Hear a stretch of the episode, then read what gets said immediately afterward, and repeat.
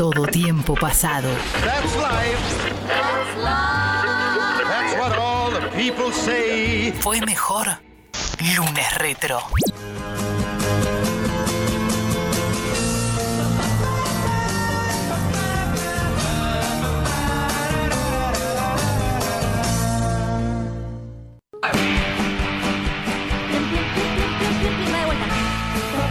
Podríamos estar así un montón de tiempo.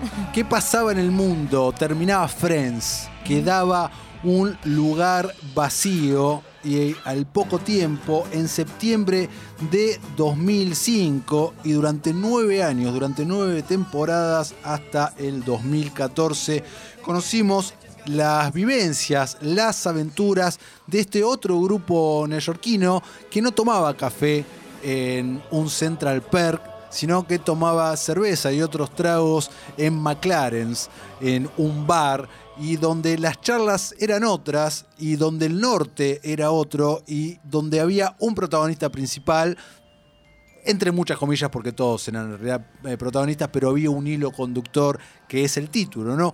¿Cómo conocí a tu madre? Y estamos hablando de Ted Mosby, que en el año 2030, y así arranca la serie, escuchamos su voz, le cuenta a sus hijos eh, preadolescentes, adolescentes, la historia de cómo conoció a su madre.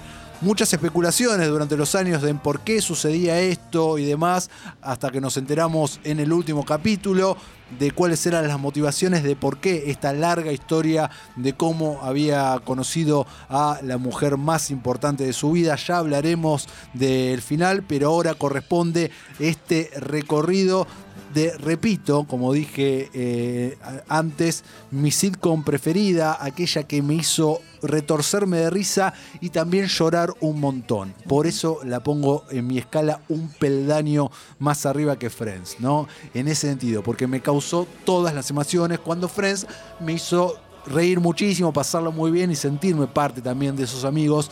En How I Met Your Mother, si bien con todas las exageraciones y todas las cosas que uno le puede llegar a, a dejar pasar, ¿no? En el pacto realidad-ficción, la encontré mucho más real en un montón de aspectos eh, y me interpeló, o me interpeló más a mí. Tal vez por eso me sentí mucho más hermanado con este grupo de amigos. Lucía Agosta, ¿qué te pasa a vos con How I Met Your Mother? Nah, a mí me encanta, yo también soy muy fan, me, me había parecido algo también diferente y ayornado, ¿no? Para compararlo un poco con Friends, porque es medio difícil no compararlas, ¿no? Es imposible no compararlas. Una no existiría sin la otra. Eh, Totalmente, totalmente. Y en donde, como vos mencionabas, el tiempo, todo lo que tiene que ver con la línea temporal, juega un factor clave acá. De hecho, hay que mencionar, igual más adelante vamos a hablar de datos curiosos, que los dos hijos tuvieron que grabar todo junto, digamos. Todo para que no crecieran y bueno, nada, no se perdiera el efecto de que los hijos están escuchando en realidad esta historia en tiempo presente. En ese tiempo presente del 2030, digamos. Exactamente. Eh, loquísimo, Eso grabaron, el final se grabó en la temporada número 2, Mm. lo cual, eh, pese a las críticas que pueda recibir la serie, y lo si, si vieron How I Met Your si les interesa, hay un montón de canales de YouTube que se dedican a explorar lo bien, hay, hay errores igual, pero lo bien pensado que está eh, los guiones, ¿no? En la, en la temporalidad, cómo saltan todo el tiempo en diferentes flashbacks y flash forwards para llegar a ese momento. La parte de los hijos fue grabada durante la temporada 1 y la temporada 2. En la temporada 2 se grabó el final, lo cual me parece un eh, acierto eh, muy, muy llamativo por parte de los productores. Pero bueno, vamos a recordar. A ver, eh, Josh Radnor, Neil Patrick Harris, Kobe Smulders, eh, Alison Hannigan y Jason Siegel, este grupo de amigos y amantes protagonizando esta serie, ¿no? Que sigue, como dijimos, a- al arquitecto Ted Mosby eh, relatando todos los amores de su vida, contando sus aventuras y sus vivencias con sus roommates eh, y con su uh, amigo Barney también, este womanizer, que ha quedado viejo tal vez, hoy en día no se podría construir de la misma manera, pero que es imposible no cagarte de risa con él y con todas las cosas que suceden. Lo que me ocupa muchísimo de How I Met Your Mother es que está basado un montón de cosas en los creadores, en la historia real de Craig Thomas y Carter Bass, los creadores de How I Met Your Mother contando, relatando sus propias vivencias cuando se habían mudado a Nueva York post universidad, cuando ellos se juntaban en este bar llamado McGee's que he ido. Lo primero que hice ¿En cuando serio? llegué a Nueva York fue ir a McGee's. Mi, primera cena de la vida en Nueva York fue ir a- al bar y O sea que fuiste a ese bar antes del exterior donde se filmó eh, Friends. 100%. La locación. O sea, Sí. ahí vemos. Vemos dónde está tu corazón. Sí, no, no, De no. verdad. Fui ahí a sacarme las fotos correspondientes y la gente que te mira con cara de orto porque hubo otro turista más que viene acá a hacer esto, porque es un bar, ¿entendés? Mm. Sí, sí. Hay una pared donde hay fotos autografiadas por la gente y listo. Y, Y nada, nada más. más. pero se ve que entran de mucha, mucho fan curioso y hace eso. Eh, me encanta. Sí, me a mí, a mí lo que me gustaba mucho de How I Met es que se ponía mucho el foco en las profesiones de cada uno, Claro. lo cual en Friends, si bien se hace, y esto es como más fantasioso, todo de repente Chandler eh, está sin trabajo y dos, dos meses después ya es un recapo en el La rubro de la publicidad. digamos, o cosas así que, que bueno, está bien. Acá sí hay un seguimiento muy estricto de la profesión o de la vida profesional de cada uno, ¿no? Y- Ted, todos sus tropezones en cuanto a su vida arquitectónica, que después empieza a dar clases porque se da cuenta de que en realidad todo lo que es el trabajo de campo de la arquitectura no le copaba tanto, no lo llenaba tanto, lo de dar clases. Sí, este, es interesante desde ese lugar. Lo mismo Robin, ¿no? Con su laburo de periodista. Y todos los tropiezos que tiene. No, no, totalmente. Marshall y su vida como abogado que Mm. Empieza normal, luego se hace abogado ambientalista y llega a. a- Termina en el banco con Barney. No, eso y se va después, pero él llega, que en el futuro llega a juez de la Suprema Corte. Sí, sí, es buenísimo ver Es ese camino. espectacular. Y bueno, y hablando de Barney, incluso Barney, que eh, siempre que le preguntan de qué labura en el banco, él siempre dice, please. Dice, Me como de encanta. please, como diciendo, bueno, ¿qué te voy a explicar? Y era una sigla. era una sigla, era la, el apaga incendios y el que hacía todas las matufias Sí. de la compañía. Que ya lo sabíamos igual como espectadores. Lo ponían a firmar eh, todos los contratos medio turbios, pero eh, lo que me gusta es que esto sí es muy comparable con lo de Chandler Bing, en donde siempre que, eh, que hablaba de su trabajo nadie sabía muy bien qué era lo que hacía, ¿no? O sea, hasta incluso...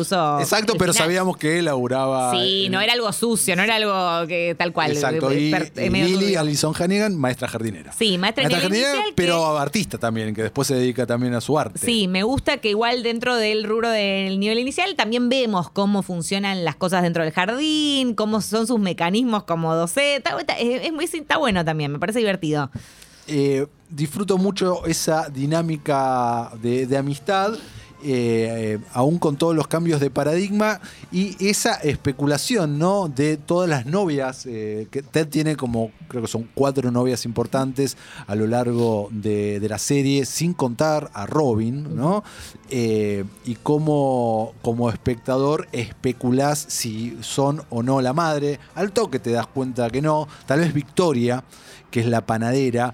Y eh, es la primera, en Y es la primera que sí. De hecho, si la serie era cancelada, hubiese sido cancelada en la primera temporada, hubiesen revelado que ella era la madre, pero no, duró nueve años más. Hasta que finalmente, luego de muchísimas pistas que nos van dejando y pequeños vistazos a la madre, la conocemos eh, en el último capítulo de la octava temporada. Nos presentan a Christine Melotti eh, como la madre, la cual no sabíamos el nombre hasta el último capítulo, pero mentira, el nombre lo dicen en la primera temporada y esas cosas que te vuelan el cerebro que vos decís.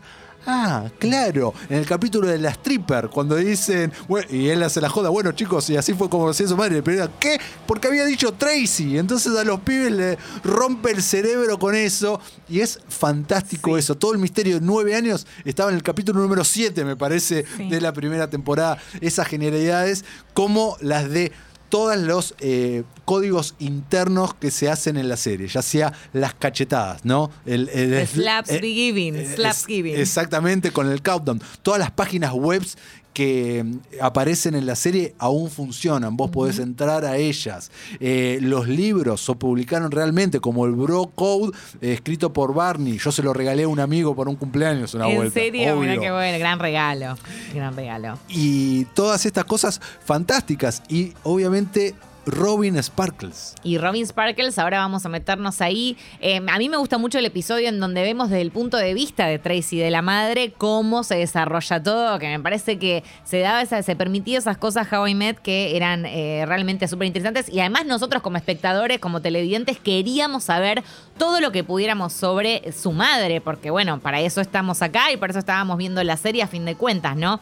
Eh, sí, vamos, a, nos, nos metemos con Robin Sparkles y los temas. Por que favor, hay. dale. Ok, bueno, Robin, eh, a mí me gusta mucho la backstory de, de- de Robin porque no te imaginas que va para el lado, ella es canadiense, y no te imaginas que va para el lado de una adolescente famosa. Una teen idol como canadiense. si fuera una teeny, que- pero de Canadá. Claro, de repente un día aparece un VHS y ella tiene que blanquear su pasado, que era una teen idol en Canadá con su hit Going to the Mall. Let's go to the mall. Lo Let's podemos go. escuchar un poquito. Qué buen tema este y qué tan noventas todo. Desde la ropa que usa, los brillos. Los 90 eh, que, que explican que eran los 80 de Canadá, porque Sí. había llegado tarde.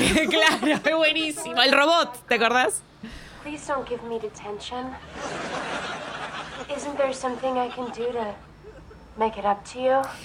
Bueno, porque empezamos a ver también otros videos de Robin Sparkles, entre ellos esta serie que hizo que parecía medio, medio porno encima, Exacto. una cosa medio border. Y escuchamos ahora el tema.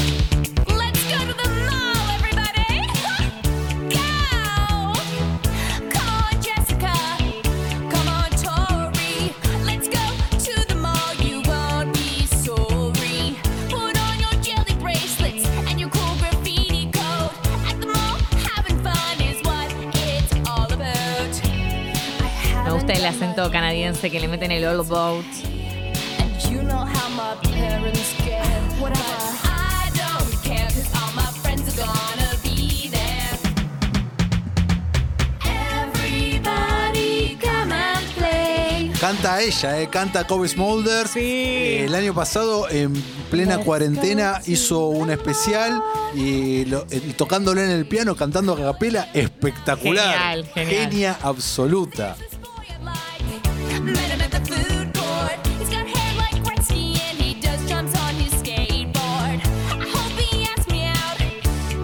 También meternos, bueno, ya que estamos hablando de la música, el capítulo número 100, que es literalmente mi favorito, que es Girls vs. Suits, o. Suits vs. Girls, en donde Neil Patrick Harris, que recordemos arrancó en Broadway, la tiene más clara que nadie, Clarísimo. arman un cuadro musical bien, bien, bien Broadway, bien tradicional de musicales, que es fabuloso. Escuchamos un pedacito.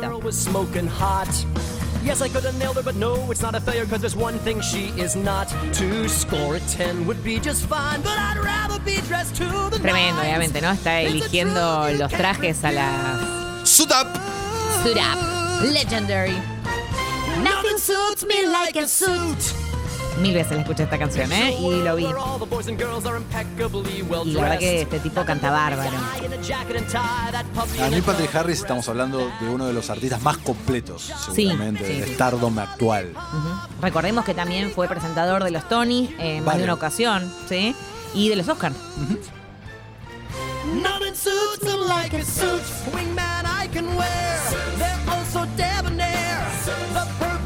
Snare. Dato color, eh, antes de castear a Neil Patrick Harris, casi James Parsons, ¡Lo vi! Sheldon Cooper himself, Increíble. iba a ser Barney. ¡Qué bárbaro! Eso hubiera sido otra Otra cosa. serie, otra cosa.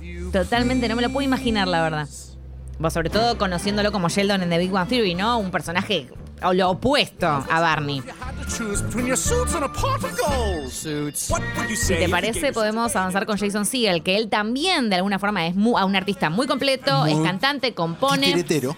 Titiritero. Eso es rarísimo. Profesión titiretero. Ya no, no queda eso. No, No existe. Murieron con los Muppets. Se puede ver incluso en Forgetting Sarah Marshall. Si no la vieron, eh, ahí, digamos, que hace obviamente. la de Drácula, que es espectacular, que te dan ganas de ver esa obra. Es buenísima la obra que hace. Y el tipo, bueno, también se dedica a eso. Y una de las cosas que suceden a lo largo de la serie es que descubre recordemos que estamos en los 2000, no ahora que agarrás el celular y editas cualquier cosa con cualquier app. En ese momento Marshall descubrió cómo editar y armaba edits mientras eh, también tocaba el piano con cualquier cosa. Se moría el, gato de, ¿cómo se llama? De Lily y le hacía una canción. Eh, esta no me acuerdo cuál era, a ver.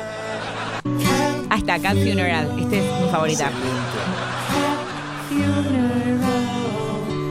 Y eh, mientras hace un montaje de fotos, ¿no? Donde la ves a Lily llorando al lado del ataúd del gato, un horror.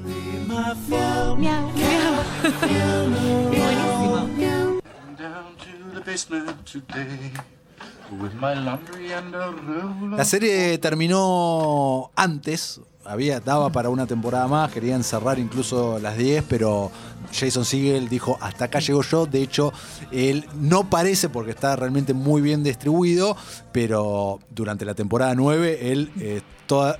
la- el 80% está arriba de un auto que grabó todo junto porque Ah, claro No sabía eh, eso. claro es un road trip para llegar a la boda justamente que grabó todo junto y estuvo con sus compañeros en pocas semanas de, de rodaje porque él, su contrato venció en la temporada 8 y dijo, bueno, da, hagamos la final, pero yo estoy para un par de meses nada más porque tengo esta película, tengo que hacer esto. Sí, sí. Y por eso la serie no terminó en una décima. Que hubiese dado para una décima, no mucho más. Sí, no.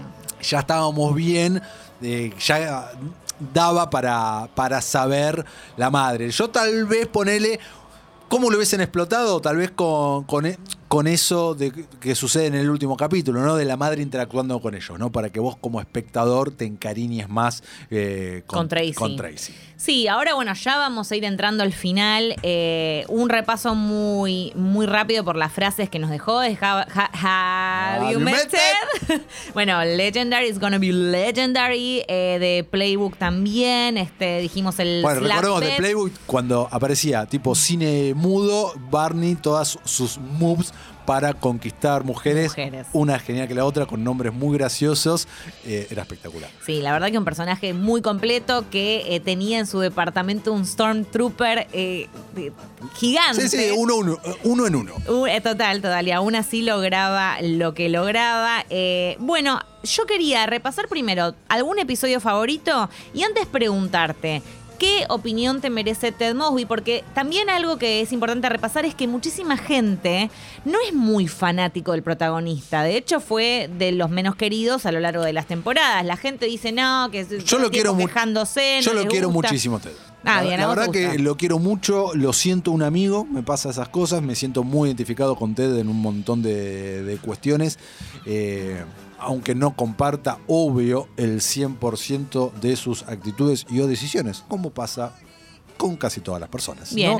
A mí me pasa lo mismo. A mí también me gustaba Ted. Eh, no, no. Sí es cierto que en al- se fue desdibujando un poco al final, para mi gusto, en algunos episodios sobre todo. Eh, pero me parece que es como el guy next door, así como tenemos a The Girl Next Door y esa expresión, tenés el chico de al lado que está hecho para que nosotros empaticemos, nos sintamos identificados y eh, lo veamos como humano, ¿no? Un tipo que comete errores, que está tratando de buscar el amor y demás. Eh, episodio favorito. Oh, muy difícil. ¿Difícil? Tengo muchos, o sea, los de Halloween me encantan todos. Sí. Cuando Ted busca a la The Slutty Pumpkin. the Pumpkin, los disfruto muchísimo. Disfruto mucho los de la, que está la madre de, de- de Barney buscando a su papá.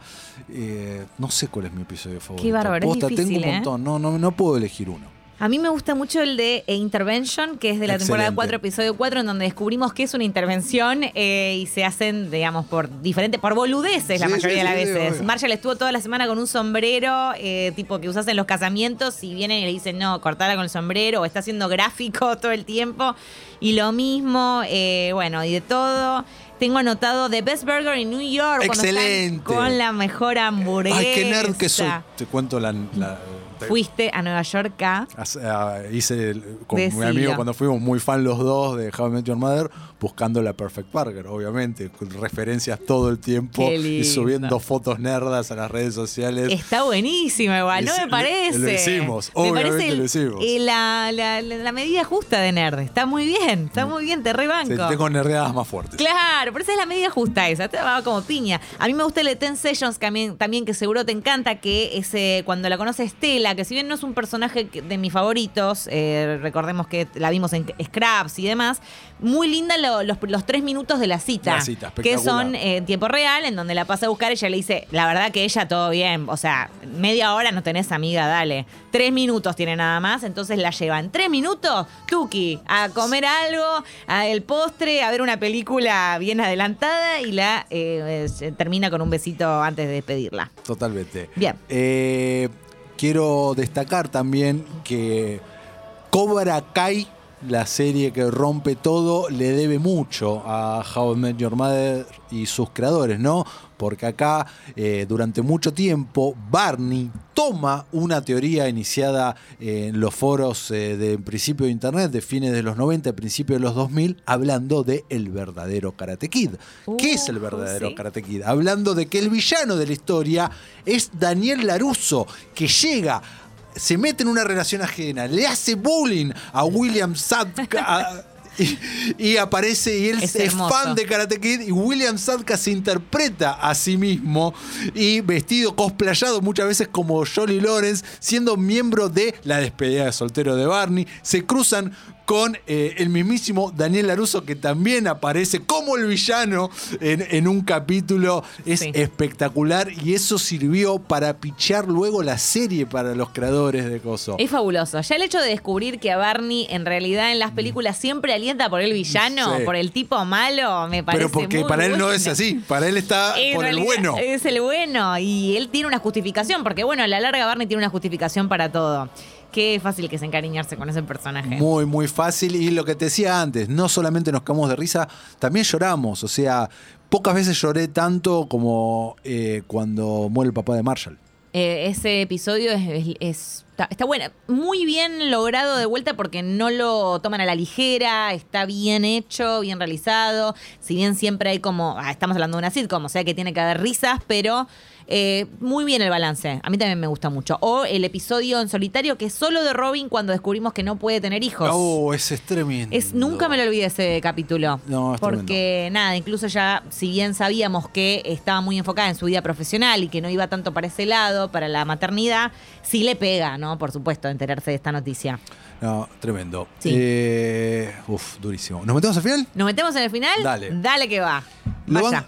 Lo banco muchísimo. Bien. Yo soy de las personas que he tenido discusiones en redes sociales grosas. Uy. El día del estreno, no me lo olvido más en ese sentido.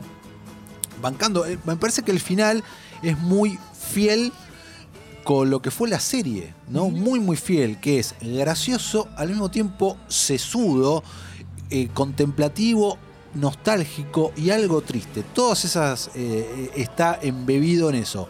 ¿Cuál es el problema? Que en 40 minutos eh, pretenden, o menos, te diría, en 3 minutos, que lo que fue una construcción de varios años, que es la relación de Barney y Robin, te la rompen en 3 minutos con un discurso contando ellos dos. Sí. Ese es el problema que, que- que yo le encuentro. Pero que si después te lo pones a pensar, es muy real lo que te cuentan. Lo que pasa que no tenés tiempo para digerirlo. Pero es muy real que una pareja, luego ellos están cuatro años juntos y que el amor a veces no funciona y se gasta y conocemos gente que se divorcia y que todo bien, etcétera. Es real. Eso es lo que tiene. No está idealizado, no es Friends que está idealizado en ese sentido. Y me parece que mucho público no soportó hasta el punto que iniciaron toda esa campaña, eh, para mí medio vergonzosa, donde los creadores muy arreganadientes tuvieron que filmar un final alternativo que de vez en cuando lo suben a YouTube y después lo bajan por copyright, que está en Blu-ray, DVD, que es eh, cuando, o sea, que no te cuentan toda esta parte y la madre no muere. Sí, yo igual eh, creo que, primero creo que es muy difícil una sitcom como esta en donde nosotros estamos permanentemente expectantes de ver quién es la madre, porque hay un misterio que se mantiene a lo largo de tantas temporadas, entonces ya desde vamos es un desafío enorme, Sí, pero eso- muchísimo más grande. Sí, pero eso viste que nos lo dicen en el final de la octava. Ahí ya ese, eso se lo sacan de encima. Era. Se sacan de encima de eso. Ahora tiene un twist, porque claro, tenía que tener algún, algún giro, lo cual me parece reentendible que fueran para el lado del giro inesperado. Porque está bien, de nuevo, terminamos construyendo algo durante tanto tiempo, tiene que haber un y, giro. y también eh, saber como espectador prestar atención.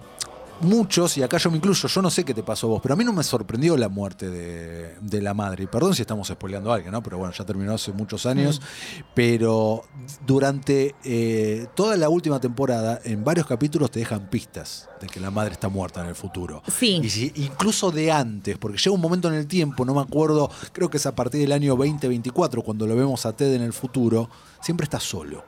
Y Sí. antes de eso, sin verle la cara a la madre, está con ella en algún momento. Él dice, "Hey, ¿dónde está mi esposa? Perdí a mi esposa, la vemos de espalda, la vemos un pie, o, o algo así. Entonces, eh, si vos prestaste atención de alguna manera, era algo que podía llegar a suceder. Y la excusa, ¿no? Que lo dicen los hijos.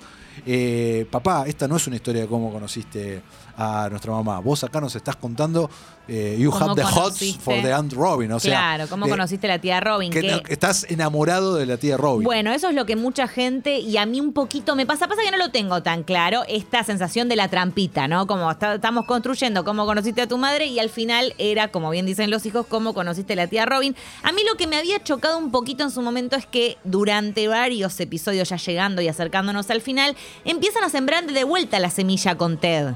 Eh, ¿No? Como, como reavivar esa... Que, que- que desde afuera, al no conocer el final, a mí me resultaba rarísimo, porque decía, ¿por qué estamos yendo acá? ¿Por qué Sí. nos estamos yendo para este lado? Exacto. Eso a mí me... Pero con el diario del lunes tiene todo el sentido del mundo. Con el diario del lunes después decís, ah, bueno, era porque iba para este lado. Pero mientras vos veías los episodios en tiempo real, decías, esto no lo, no, no, no entiendo, no me gusta, no me convence. O sea, hubo algunas cosas que a mí personalmente no me terminaron de cerrar, pero al mismo tiempo me parece que es una serie que tampoco se me ocurre otra manera de no, no, no es fácil, no me parece fácil. Totalmente, no es como un. Game of Thrones o un Lost que decís, no, bueno, esto se podría ver. eh, bueno, en el caso de Lost, yo sigo bancando el final a muerte, pero en el de Game of Thrones decís, bueno, había 100 formas de resolverlo, mil formas de resolverlo, y podés ir enumerando varias. En este caso no es tan claro. Entonces, yo- a mí me gusta el final, yo me conformo con el final que tenemos y me parece que está bien. Totalmente. Eh, como siempre, para mí no tuvo, no tiene un final que es para todos los paladares. Sí. Y era muy difícil que este tipo de serie los tenga por todos estos elementos que estuvimos tirando eh, recién, ¿no? Eh, varias historias de amor eh, abiertas, una narrativa no sencilla. De vuelta, no es Friends. No es Friends. Era eh, más fácil ir al happy ending Sí. y otra cosa. Acá era diferente. Y a diferencia de lo que hicieron en Friends con la historia, por ejemplo, trunca de Joey y de Rachel, que no funcionó y terminó eh, tan abrupta como comenzó. En el caso de Robin y, y, bueno, y de Neil Patrick Harris y de Bernie, me parece que está muy bien construida. O sea, yo al principio cuando vi que esto iba para este lado, dije, uh, van a, van a tirar un, un Joey y Rachel que no me va a gustar, no me va a convencer. Pero no, la verdad que está, está bueno. Está bueno que en un momento incluso eh, en- los dos se, se- se encuentran, los dos se fomentan, los dos, este, y, y Barney sobre todo, ¿no? Que era un No, y- tipo que y Barney le la- costaba un huevo y- encontrar un, eh, tener una conexión amorosa, digamos. Totalmente, y la transformación que tiene Barney, tremenda, que vemos también de vuelta. Es en 40 minutos, en todos esos flash forwards, nos muestran un montón de cosas, pero luego de ser padre, cómo él cambia su percepción Eso es y- muy y, lindo. cómo se relaciona con las mujeres sobre todo. Y una escena que me quiebra muchísimo es cuando él conoce a su hija. Ay, Y- a mí también, no y- me lo agarré nunca esa. y la tiene en las manos. You are the love of my life. Ahí está. Everything I do, everything I have is yours. Sí, me encanta Es que no sea un amor, el amor de una mujer, sino que finalmente es el amor de una hi-